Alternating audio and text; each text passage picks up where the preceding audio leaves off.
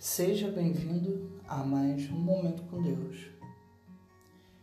Pelo contrário, esteja no seu interior, que não perece, beleza demonstrada no espírito dócil e tranquilo, o que é de grande valor para Deus. 1 Pedro capítulo 3, versículo 4. Nós gostamos tanto tempo pensando em nossa aparência exterior, em como melhorar o penteado, deixar o corpo mais bonito, escolher as roupas certas. Muitos dos nossos pensamentos são de como estar com o look certo.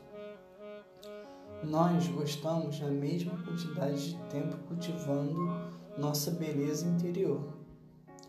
Nós sabemos as características da beleza interior: paciência, generosidade, amor, confiança em Deus, juntos com uma força silenciosa.